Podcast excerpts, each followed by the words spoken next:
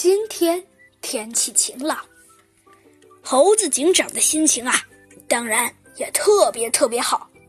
嗯，当然了，猴子警长正一边有节奏的打着拍子，一边看着自己刚发现的小鸡墩墩的数据表。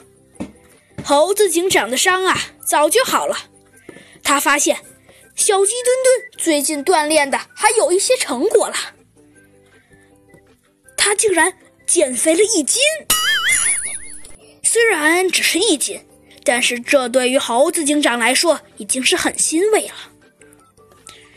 只见一阵急促的敲门声传了过来，猴子警长急忙站起身来，前去开门。只见门外呀站的不是别人，正是小鸡墩墩。只见小鸡墩墩一边招手一边说：“猴子警长，猴子警长，又有新案件了。”哼，这就是小鸡墩墩最喜欢跟猴子警长说的一句话。猴子警长看了一眼手上的数据表，把它啪的一下放到桌子上。小鸡墩墩，有什么新案件呢？小鸡墩墩挠着头，嘿嘿的傻笑。嘿嘿，刚刚，刚刚警察局外来了一个人，你要不要去看看？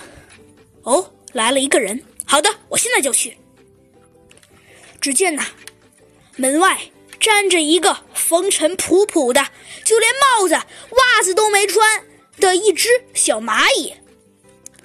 只见呐。他哭丧着脸，一边抽泣着，一边说：“ 你来，你来了，猴子警长，不不不不不好了，小小小公蚁死死死了！天下无敌，帅气无比的小鸡墩墩来破案了。”小公蚁之死，第一章。什么？猴子警长和小鸡墩墩听了这句话，都不由得倒吸了一口冷气。你说小公蚁？没错，没错，小公蚁它真的……哦，我知道了，你不用说了。那，请你带着我们去一下案发现场。哼，好的。过了一会儿啊，只见猴子警长和小鸡墩墩和几名警员来到了案发现场。只见呢，一支长长的葬礼队正从他们面前走过。这只蚂蚁又高兴又伤心，它一边说一边叫着：“ 你看到了吧？还好，还算挺及时。你看，”只见呐，猴子警长顺着这只小蚂蚁的方向看去，只见呐，这些蚂蚁中间，他们正抬着一个高高的长椅，那个椅子上啊，躺着一只小蚂蚁。他继续哭丧着说：“ 这、这、这就是那只小公蚁，嗯嗯，你看到了吗？”猴子警长下了警车。用手托着下巴，他看了小鸡墩墩一眼。小鸡墩墩立刻明白了猴子警长的意思，他帮猴子警长说道：“嘿，那你说一下案发现场的经过吧。”“好，好。”原来呢，事情是这样的：小黑和他的亲人们住在大葵树下的一个小小的世界里。别看啊，这个地下王国不大。却住着成千上万只小蚂蚁。这个小小的蚂蚁王国呀，还停留了母系社会。以后的权利啊，至高无上。他生活在王宫里，什么也不做，哼，除了吃喝玩乐睡，就是生孩子。小蚂蚁们啊，都很尊敬蚁后。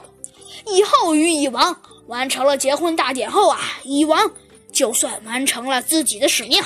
在蚂蚁王国里啊，干活却是小黑这样的蚂蚁，它们都是工蚁，专门负责干活的。